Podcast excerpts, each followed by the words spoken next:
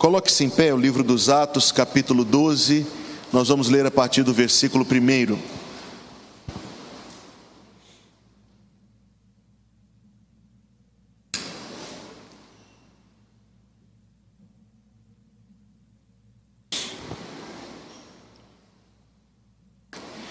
E por aquele mesmo tempo, o rei Herodes estendeu as mãos sobre alguns da igreja para os maltratar e matou a espada Tiago, irmão de João. E vendo que isso agradara aos judeus, continuou, mandando prender também a Pedro, e eram os dias dos ázimos.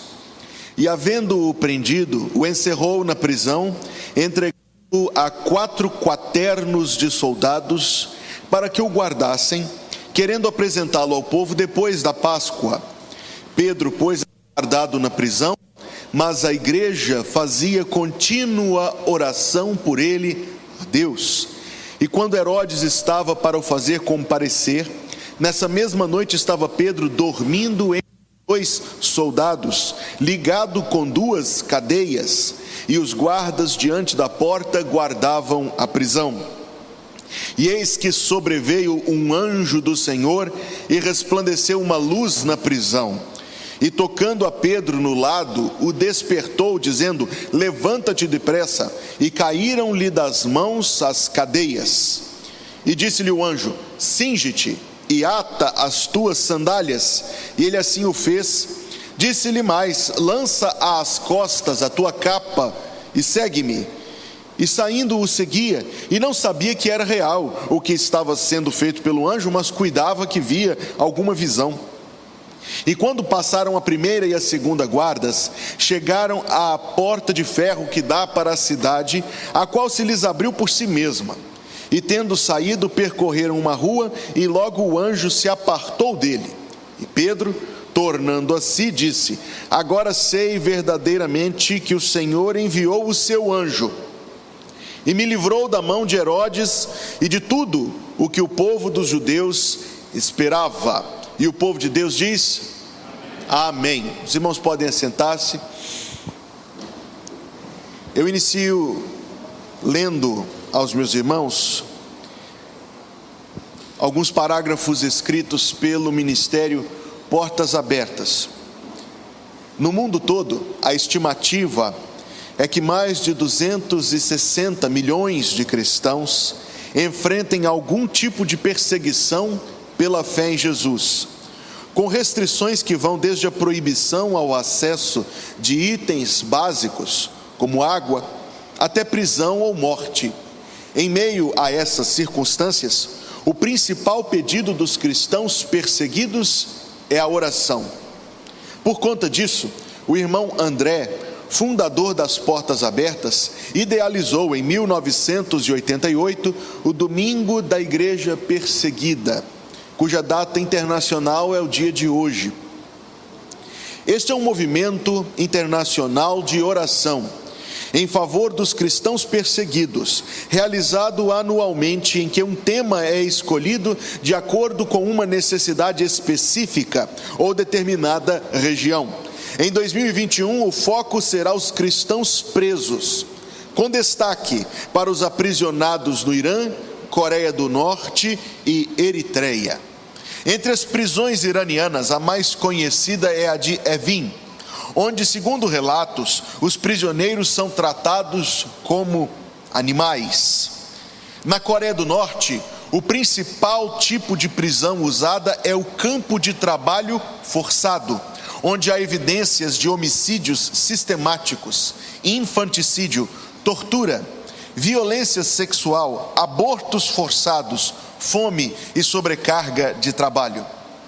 Na Eritreia, algumas pessoas são levadas para contêineres, expostos ao sol, ao frio à noite, sem nenhuma condição de humanidade para com os detentos. Outra parte é levada a túneis subterrâneos em áreas desérticas. Os presos são forçados a cavar novos túneis quando os oficiais precisam de espaço para mais prisioneiros. Apesar de tantos cristãos estarem presos em diferentes países e tipos de prisão, o que possuem em comum é a esperança que mantém em Jesus. A conclusão do texto é que nós nos coloquemos no lugar dos cristãos presos por amor a Cristo e intercedamos por eles e por suas famílias. O texto que nós lemos tem muito a dizer.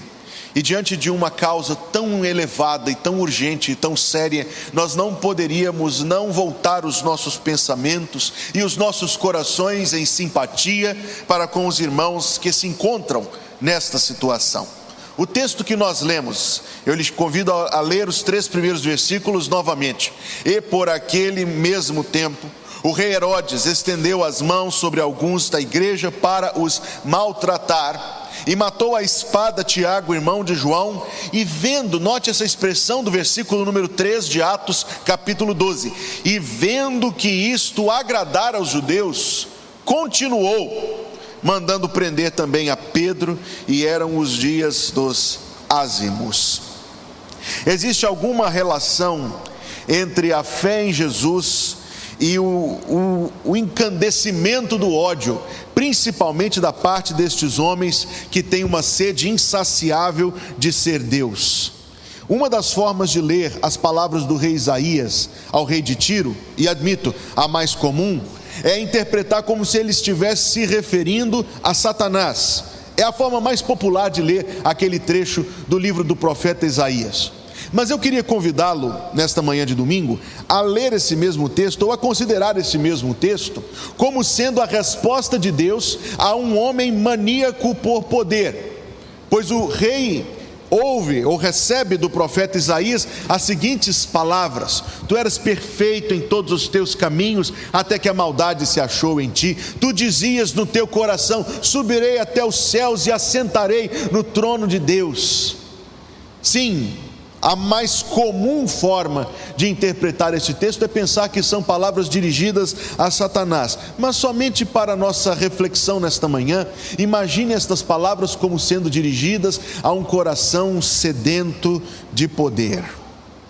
A história do Novo Testamento nos mostra que a dinastia dos Herodes, que durou somente quatro gerações, foi uma, uma dinastia de homens corrompidos e maníacos, todas, todos eles. O, a montanha que o rei Herodes mandou construir, uma montanha de cento e tantos metros de altura, construída a braço humano, para esconder um castelo, um palácio, onde ele se sentiria mais seguro, e ali mandou sepultar os seus ossos após ter assassinado os próprios filhos, esposa e mãe. Trata-se de alguém fora do comum, fora da, da razão humana. Mas sabemos que no dia que o último dos Herodes morreu, não foi extirpada e nem eliminada esta sede insaciável que existe. Nós estamos voltando os nossos corações para os nossos irmãos em três países, repito, ao Irã, a Coreia do Norte, a Eritreia, três ditaduras inclementes. Mas nós poderíamos pensar, você sabe muito bem disso, de outras formas de perseguição em outros lugares. Quando eu leio um texto como este, a reflexão que eu faço em meu coração é a seguinte pergunta: Por que será que os filhos de Satanás parecem ser mais dedicados ao seu pai do que os filhos de Jeová? Por que será? Por que será que, que os filhos de Satanás parecem ser mais dedicados ao seu pai? Você sabe disso, o Senhor Jesus falou em João capítulo 8 que quem faz a vontade de Satanás é filho de Satanás. Por que será que os filhos de Satanás parecem mais empenhados em agradar o seu pai do que os filhos do Pai eterno, do Deus eterno e todo-poderoso? Este, sem dúvida, é um pensamento que nos deve colocar à reflexão, porque estas notícias que eu compartilhei com meus irmãos são notícias pesarosas, mas são notícias que mostram o empenho daqueles que, ainda dominados pelo maligno Senhor, fazem a sua vontade, ao passo que, admitamos entre nós, nem sempre os filhos do eterno Deus fazem a sua vontade com o mesmo empenho. Outra verdade que o texto nos mostra, muito peculiar e curiosa, é no versículo 4, onde está escrito que Herodes prendeu Pedro e o colocou com quatro quaternos de soldados. Isto quer dizer que ao longo de 24 horas, Pedro era guardado por 16 soldados em revezamento. O versículo de número 6 nos diz que ele estava dormindo, tendo dois soldados, algemado a dois soldados. Que preso perigoso, você não acha? Que crime esse homem comete tão perigoso assim? Que violência, que insanidade é essa? Que esse homem é capaz de ser um perigo tão grande, um risco tão elevado? Uma das mensagens que eu ouvi nesse texto algum tempo atrás, o pregador disse que sem querer, sem ser esse o desejo do seu coração, o inimigo das almas oferece um tributo ao Senhor Jesus Cristo. Estava lá o Senhor Jesus Cristo morto, mas mandaram selar o túmulo e colocar soldados fora do túmulo.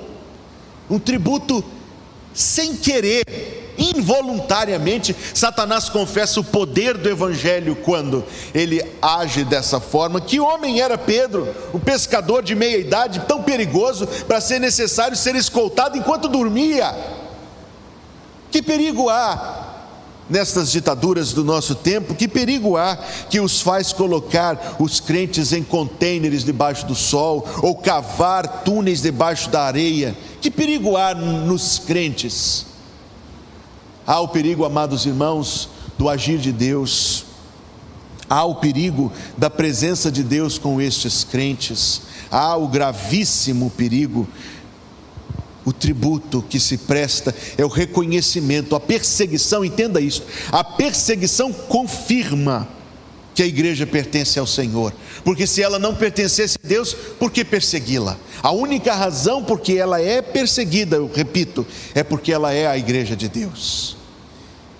De maneira involuntária, a autenticidade, a pertença da igreja ao Senhor é confirmada até pelo seu próprio inimigo. Permita-me lhe chamar a atenção para o versículo 5, onde está escrito que Pedro era guardado na prisão, mas a igreja fazia contínua oração por ele a Deus.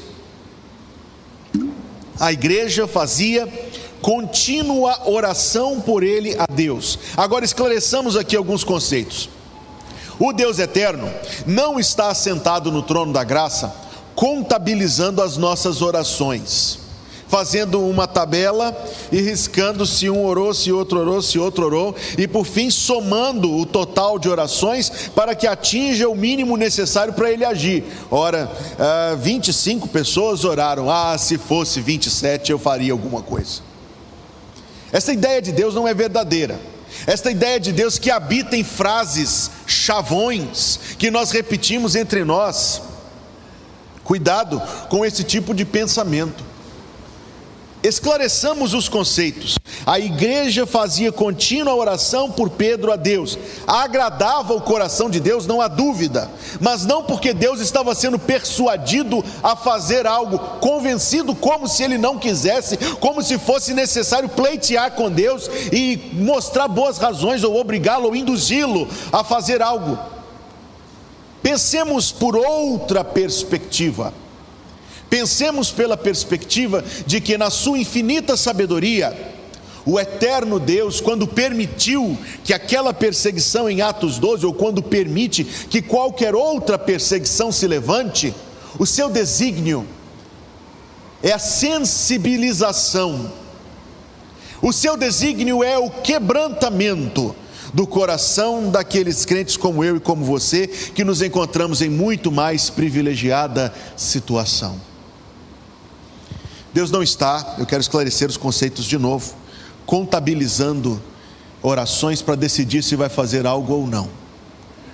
Mas Deus permite acontecimentos tais como este, a injusta prisão do apóstolo Pedro, e tais como do nosso tempo a perseguição cruel contra 260 milhões de filhos de Deus. Deus permite estas coisas nos seus infinitamente sábios propósitos, também para que nós, eu e você, meu irmão, que estamos em muito mais privilegiada condição de liberdade e de bênção, para que nós sejamos compadecidos. O apóstolo Paulo escreveu aos Filipenses que eles, os filipenses, deveriam portar-se dignamente conforme o Evangelho, para que Paulo, vendo-vos presentemente ou ausente, ouça deles que viviam no mesmo espírito, consagrando-se ao Evangelho de Jesus Cristo, e esta deve ser a reflexão no interior do coração de todos nós ao nós voltarmos o nosso pensamento, a nossa atenção aos filhos de Deus sendo perseguidos em todo o mundo, o que isso deve inspirar em nossos corações? A indignação em favor deles, ou pressões externas para que isso se elimine? Talvez, talvez, mas principalmente, e no nível mais individual possível, que nós nos consideremos muito privilegiados e que o nosso coração seja tocado, sensibilizado, que nós nos inspiremos à nobreza pelo Senhor Jesus, ao empenho e à consagração de nós mesmos à sua causa. Se aqueles irmãos estão servindo a Cristo debaixo de sofrimentos, quanto mais nós que não estamos debaixo de sofrimentos deveríamos servi-lo. Se eles estão dando a sua vida para Jesus, debaixo da tortura e da dor, quanto mais deveria consagrar-me ao Senhor eu, que não estou nesta condição? Esta é a reflexão primeira que nós devemos fazer. A segunda é que nós devemos considerar os propósitos de Deus e orar. Orar por livramento e por sustento, orar pela salvação destes que odeiam a fé cristã, orar pelo avanço da obra, orar para que a justiça no tempo e no meio de Deus seja feita. Nós, via de regra, correspondemos a estes chamados de forma muito. Que palavra usar? Nós, via de regra, respondemos a estes chamados de forma muito momentânea, e este talvez seja o maior a maior dificuldade em tratar de um assunto tal como este. Porque quando nós somos alertados, nós correspondemos. E quando nós voltamos os nossos olhos, ouvimos notícias tais como esta, nós correspondemos, nós oramos, nós nos sensibilizamos, porém rapidamente nós esquecemos até que venha outra oportunidade e aí nós sejamos novamente despertos e novamente nós oremos e novamente nós nos sensibilizemos até que esqueçamos de novo e até que venha outra vez um chamado, e assim será, não assim, não deve ser. A razão porque o Pai eterno e celeste, Deus de infinito amor e bondade, expõe -se alguns dos seus filhos à perseguição, ou pelo menos uma das razões, é para que aqueles filhos que não se encontram em tais perseguições apreciem e façam maior e melhor uso dos seus privilégios. Para que nós nos sensibilizemos, quebrantemos o coração, nos desapaixonemos deste mundo, porque o que o mundo faz com um servo de Deus, basta você olhar para esses lugares onde a perseguição está deflagrada, aberta, para que os nossos olhos se ponham no céu Note este versículo de número 5. A igreja fazia contínua oração por ele, pelo apóstolo aprisionado a Deus. O versículo 7 nos diz que sobreveio um anjo do Senhor, e que belíssima expressão, e resplandeceu uma luz na prisão. E o anjo despertou o apóstolo do seu sono Permita-me dizer que somente um crente, somente quem tem paz em Cristo dormiria naquela condição, e Pedro dormiu por estar posta a sua confiança no seu Salvador. Mas quando ele foi desperto, caíram-lhe das mãos as algemas, e Deus não faz isso em favor de todos. Os prisioneiros. Não que Pedro fosse melhor do que algum dos outros irmãos que está preso hoje, absolutamente não. Digo aos irmãos que há prisões cujas portas não se abrem por si mesmas, como diz o versículo número 10, mas desconheceremos um lugar onde estiver um servo de Deus e o Senhor Jesus, ali não se fizer presente junto a Ele.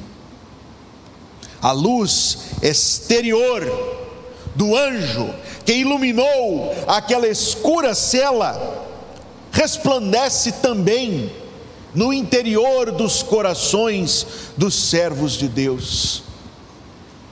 Enquanto refletia nestas verdades espirituais, eu encontrei o testemunho do nosso irmão em Cristo, já está no céu, é verdade, mas que era missionário dos batistas do sul dos Estados Unidos, em Hong Kong. Em Hong Kong, durante o período da Segunda Guerra Mundial, e Hong Kong foi invadida pelos japoneses, e os japoneses, sem nenhuma discriminação étnica, mas com relação àquele período histórico, quando eles chegavam, era de dar medo às coisas que eles faziam, a violência, a brutalidade com que eles conquistavam as nações. Quando os japoneses invadiram Hong Kong, prenderam o missionário e o testemunho do missionário, o nome dele era T.M. Rankin. Era que colocaram também ele algemado por dois soldados, um à sua direita, outro à sua esquerda. Quando o levaram para o campo de concentração, ele diz: Eu não sabia se eu iria viver ou se eu iria morrer. Eu não sabia se iria ter o que comer, se eu iria morrer de doença ou se eu seria assassinado. Mas eu nunca, na minha vida cristã inteira, tanto senti a presença de Deus comigo do que naquela hora em que eu estava algemado entre dois soldados e sendo levado para um campo de concentração. Um maravilhoso testemunho, não é, meus irmãos? Nunca na vida ele testemunhou. Eu senti tanto, não num culto dominical, no meio dos cânticos, não no púlpito pregando a mensagem, mas nunca na vida, não orando de joelhos no quarto, mas nunca na vida ele tanto sentiu a presença do Senhor do que quando algemado em meio a dois soldados. Deus, que é perfeitamente sábio em tudo o que faz, você pensa que Deus permitiria algo tão trágico acontecer, não fosse por um intento muito sábio o versículo 24 nos revela o seu intento muito sábio. A palavra de Deus crescia e se multiplicava. E hoje constataremos a mesma verdade onde mais pressionado e sufocado e agredido é o Evangelho de Jesus, tanto mais ali o nome de Jesus Cristo cresce e a bandeira do Evangelho é mais alto levantada. Você sabe que o governo chinês está agora adulterando o texto das Bíblias? Essa notícia chegou para mim há poucos dias. Uma Bíblia oficial do governo chinês, por razões que eu desconheço, saiu do regime ditatorial. Alguém que sabe o idioma leu, e quando o Senhor Jesus está diante da mulher, da mulher adúltera, ele não diz a ela, vai, não peques mais. Na Bíblia adulterada do regime chinês está escrito, eu também sou um pecador. Jesus Cristo dizendo a ela, eu também sou um pecador. Amados irmãos, quanto mais o governo chinês faz isto, quanto mais igrejas são demolidas naquele país, e não espere ver isso nos jornais, você nunca verá, nunca verá, a maioria deles é leal ao governo chinês mesmo. Quanto mais o governo chinês quer apagar o nome de Jesus, o que nós ouvimos é uma notícia só: mais e mais chineses estão vindo a Cristo como seu Salvador e Senhor. Eu não ouvi um amém. O Senhor Jesus Cristo disse: Este Evangelho do Reino será pregado em todo o mundo, em testemunha às nações, e então, somente então, somente então, virá o fim. Lembramos-nos, amados irmãos, hoje daqueles que são perseguidos. Eu indago por que Deus os permite ser perseguidos. mas nós contemplamos uma miríade de propósitos, um número elevado de porquês no coração de Deus. Um deles, um deles diz respeito muito diretamente a mim e a você, a sensibilização do nosso coração, o quebrantamento do nosso coração e nos estimular a nos consagrar a Jesus com o mesmo empenho que aqueles irmãos. Quero concluir citando o primeiro missionário batista no Brasil. Seu nome era William Buck Bagby. E ele chegou ao Brasil no ano de 1881, com o propósito de pregar o Evangelho do Senhor Jesus neste país.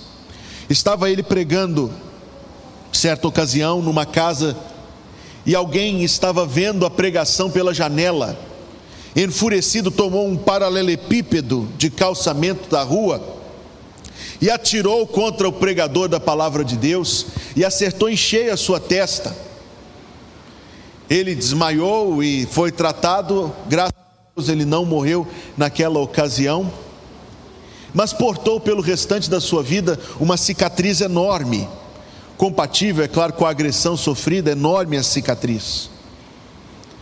William Buck Bagby que deixou os seus pais e a sua família e que deixou qualquer prospecto de vida para poder servir a causa do Senhor Jesus, que morreu no Brasil e foi sepultado em solo brasileiro, está sepultado lá em Porto Alegre. William Buck Bagby, que pregou o Evangelho de Jesus, foi premiado com uma pedrada na cabeça. Mas a respeito da cicatriz, ele dizia que se sentia mais honrado em ter aquela cicatriz na testa do que se tivesse usando a maior coroa deste mundo. Era mais honroso para ele ter uma cicatriz enorme na testa do que usar alguma coroa deste mundo. Irmãos, de mim e de você, Jesus merece isso também, não menos, muito mais. Vamos orar.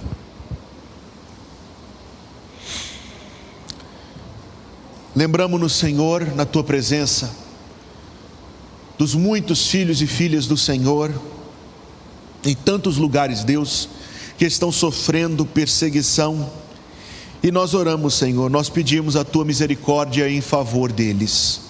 Pedimos sim, Deus, a tua bênção, a tua graça, que o sustento do Senhor, que a luz do Senhor brilhe em seus corações. Pedimos, ó Deus, que o nome de Jesus Cristo avance seja engrandecido naqueles lugares. Pedimos, Senhor, pela conversão daqueles que hoje os oprimem. Assim como tu operaste no coração de Saulo de Tarso. Oramos, Senhor, por nós próprios, pois nós estamos em privilegiada condição e nós estamos, ó Deus, usufruindo de bênçãos que muitos dos teus filhos e filhas não conhecem. Que nós nos lembremos que aqueles a quem muito é dado, deles muito será cobrado. Que nós, Senhor, em nome de Jesus, tenhamos o auxílio do Teu Espírito Santo, para seguirmos este exemplo que vemos abundante em nosso redor, de consagração, de coragem, de amor à Tua obra, e que nós também, ó Deus, onde estamos, possamos ser eficazes, instrumento útil da Tua vontade nas Tuas mãos. Obrigado, Senhor, por este culto, pela reunião da tua igreja, pela tua presença entre nós. Obrigado pelo teu espírito e pela tua palavra. E agora, Senhor, em nome de Jesus, abençoa as classes da escola dominical que vão se reunir, que o Senhor acompanhe cada um que vai ministrar o ensino da Bíblia Sagrada e que seja para o louvor da tua glória, para a edificação da tua igreja. Seja Deus segundo a tua vontade, para o louvor da tua graça. Que a graça do Senhor Jesus Cristo, o amor de Deus, o nosso Pai que está nos céus, e a comunhão do Espírito Santo, seja conosco, irmãos, hoje e sempre, até que Jesus Cristo venha nos buscar. Amém.